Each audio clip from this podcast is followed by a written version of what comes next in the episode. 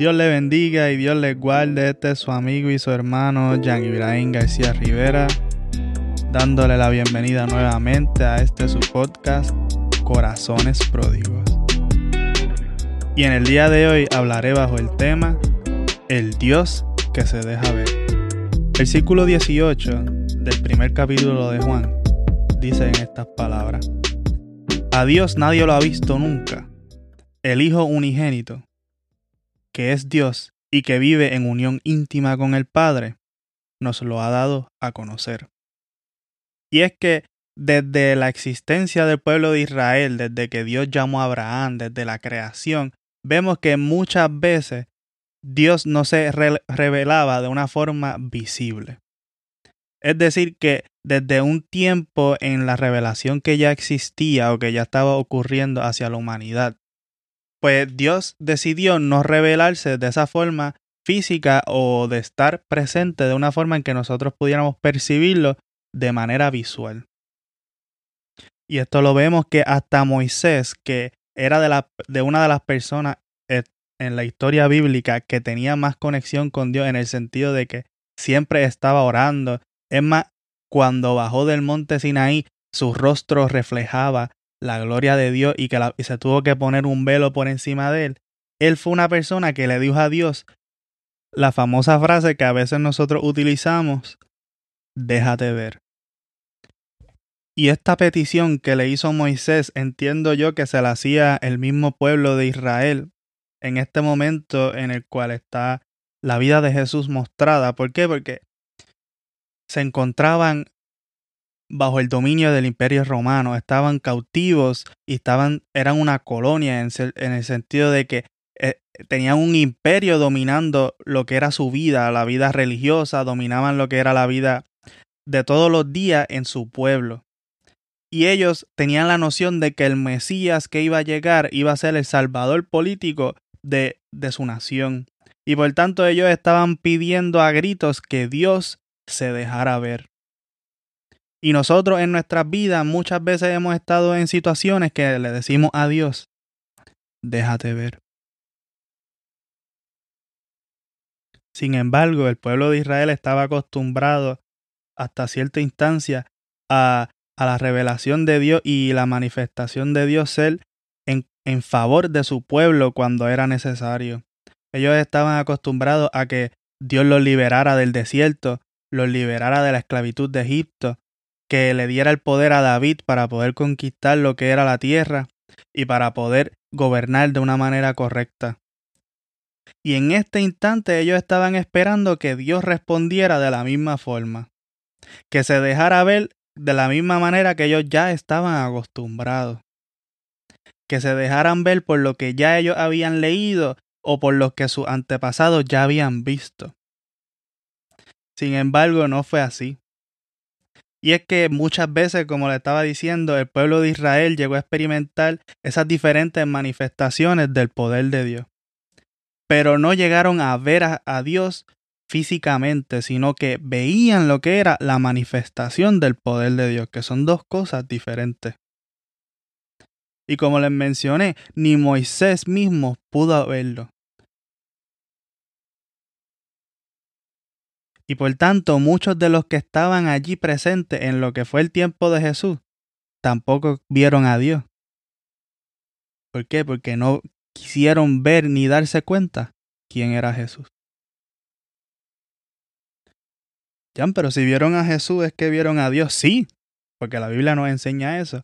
Sin embargo, como les estaba diciendo, ellos esperaban a un Mesías político y no un, un Mesías que los salvara a ellos de sus pecados y de sus iniquidades. No esperaban al Cordero que venía a quitar el pecado del mundo, como lo reveló Juan un, un, un tiempo antes de que Jesús se manifestara. Y es que yo me lo imagino a ellos pensando y pidiéndole a Dios que se dejara ver en sus oraciones y que se manifestara y que los ayudara a poder ser libres nuevamente y que pensaban en Dios y en su Mesías. Pero lo que hay aquí es cierto tipo de desfase en lo que era el Mesías que ellos esperaban y el Mesías que Dios dio. para darle un ejemplo o tratar de ilustrarlo un poco, es que yo quizás le diga la palabra casa. Y yo tengo ya una noción de lo que yo tengo entendido por casa. Pero al ustedes escuchar esa palabra, les llega a ustedes la imagen que ustedes tienen en su mente de lo que es una, de lo que un hogar o una casa. Y va a haber diferencia entre lo que yo estoy pensando y lo que ustedes están, de lo que ustedes tienen en su mente ahora mismo. Y esto era lo que ocurría, que Dios le estaba mostrando, Dios se estaba mostrando a sí mismo por medio de Jesús. Y ellos no querían entender que era el Mesías que lo iba a salvar. El Dios que se dejó ver y ellos no lo estaban viendo frente a ellos. Debemos tener cuidado también nosotros que cuando nosotros tengamos a Dios frente a nosotros y que Él esté trabajando en nuestras vidas, nosotros no lo queramos ver. O nos hagamos los ciegos porque pensamos que así no es que Dios debe trabajar en mi vida porque yo pienso de esta manera. Debemos estar atentos a la gracia y la misericordia que Dios nos tiene, que se muestra nuestras vidas primeramente por medio de Jesús, el Cordero que quitó el pecado del mundo, y que nos muestra su amor cada día más, porque desde que desde la creación del mundo él se ha ido acercando hacia nosotros para que nosotros pudiéramos experimentar su amor. Que no nos pongamos una gringola o una venda sobre nuestros ojos que no podamos ver la revelación de Dios hacia nuestras vidas por medio de la persona de Jesús. Que quizás esperemos que Jesús actúe de cierta manera, pero Él actúa de otra forma en nuestra vida.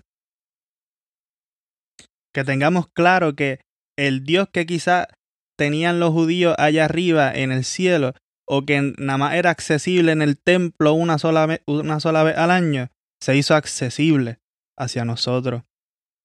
Que se dejó ver, que se encarnó, que vivió en la tierra, vivió una vida perfecta y que nos reemplazó en la cruz del Calvario porque tomó ahí los pecados tuyo y mío, y los cargó, y pagó el precio que nosotros nos tocaba por ello.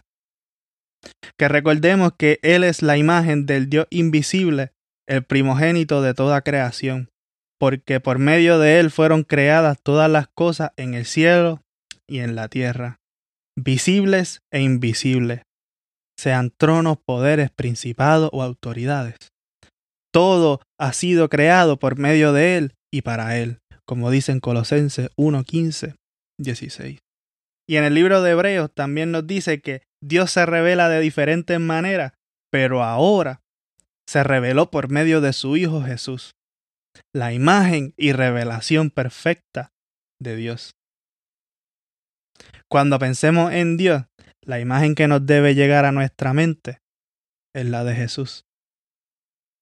¿Por qué? Porque Jesús y Dios el Padre son uno y Él es la revelación perfecta de Dios hacia nuestras vidas.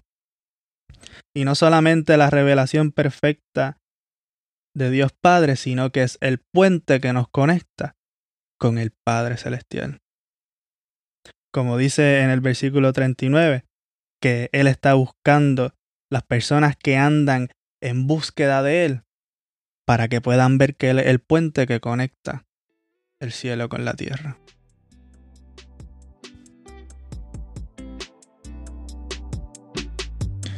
Si este episodio ha sido de bendición para su vida, le pido que se suscriba en la plataforma de su preferencia y que en el enlace que puede encontrar en los show notes pueda seguirnos en nuestras diferentes redes sociales.